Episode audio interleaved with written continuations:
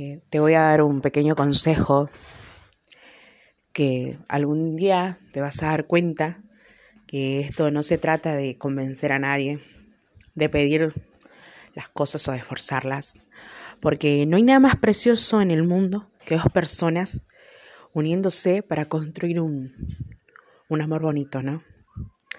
Sí, porque nadie merece sentirse menos, porque nadie merece sentirse que no es suficiente, porque nadie merece sentirse como una opción más, como si diera igual si se queda o se va. Es que esto del amor es sencillo, pero nos encanta complicarnos, intercarnos con quien eh, ni siquiera nos responde los mensajes, con quien nos llena de excusas, con quien lo único que demuestra es desinterés.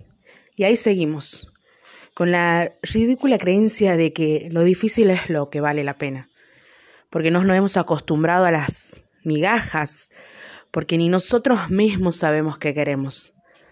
Y déjame decirte algo, y no es que yo sepa mucho, pero quédense con quien les haga sentir que el amor es ligero, con quien en lugar de dudas ofrezcas respuestas, con quien en lugar de miedos e inseguridades te brinde esa sensación de paz y tranquilidad de haber llegado a algún lugar indicado y tener cariños a manos llenas, 24/7. Es en serio. Quédate con quien te mire como si fueras magia, aunque se sepa el truco. Como si tus ojos fueran uno de los cuadros de arte que no logran entenderse. Como si hubiera ganado la lotería el día que llegaste a su vida. Quédate con alguien que te valore, te cuide, te incentive a ser mejor persona, te incentive a, a lograr tus sueños, te incentive a un montón de cosas más, que te llene ese vacío que por ahí estás sintiendo. Búscate a alguien y vos también trata de ser ese alguien para esa persona que esté 24/7 para ayudarte, para aconsejarte, para darte amor y cariño a manos llenas. Búscate a alguien 24/7. ¿Quieres sentirte empoderada? Sexy. Usa la nueva fragancia de Givenchy, Angie on Demon. ¿Quieres sentirte única y empoderada? Usa Givenchy, la nueva fragancia.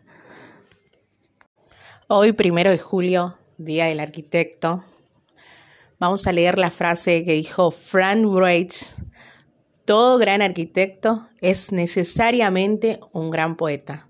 Debe ser un intérprete original de su tiempo, de sus días.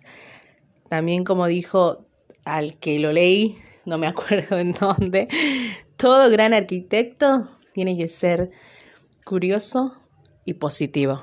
Y creo que así sos. Tal cual.